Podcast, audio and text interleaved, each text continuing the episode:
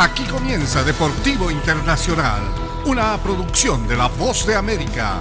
Les informa Henry Llanos. El baloncesto de la NBA ya tiene nuevo campeón. Pasaron casi cuatro años de vicisitudes. Sin embargo, los Warriors hicieron pensar que eran los mismos que brillaron durante la década anterior tienen ya un lugar en la historia como equipo emblemático de toda una época. Golden State es campeón de la NBA otra vez, luego de doblegar ayer jueves 103-90 a los Celtics de Boston para conseguir su cuarto título en las últimas ocho temporadas. Stephen Curry anotó 34 puntos por los Warriors, quienes lograron el séptimo cetro de la franquicia en su historia. Curry fue nombrado el jugador más valioso de las finales, uno de los pocos logros que le faltaba en su carrera y él completó un viaje como ningún otro luego de disputar cinco finales consecutivas. Se habían desplomado al último puesto de la NBA y ahora repuntaron hacia la grandeza. Simplemente encontramos la manera de lograrlo, dijo Curry. Y para la primera Copa Mundial de Fútbol dispersada en tres países y que convocará una cifra récord de 48 selecciones, el presidente de la FIFA, Gianni Infantino, disparó un atrevido objetivo sobre Estados Unidos la nación que albergará mayormente la cita de 2026. En 2026 el soccer será el deporte número uno en este país, proclamó Infantino tras el anuncio de las 16 sedes en Estados Unidos, México y Canadá.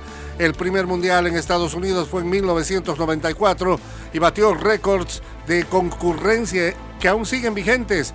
3.590.000 espectadores en total y 68.991 de promedio por partido.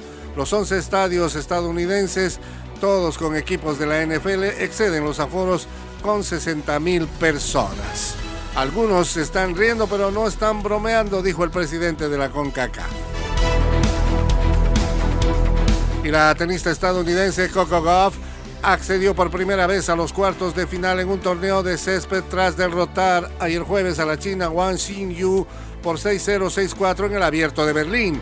La estadounidense de 18 años que alcanzó su primera final de Grand Slam en el abierto de Francia en Arcilla a inicios de mes arrasó en el primer set, pero debió revertir un quiebre de saque en el segundo.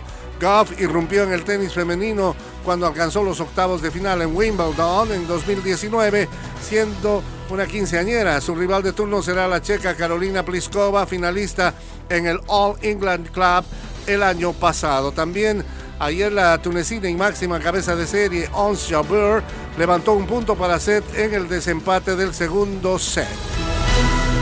Y hasta aquí Deportivo Internacional, una producción de La Voz de América.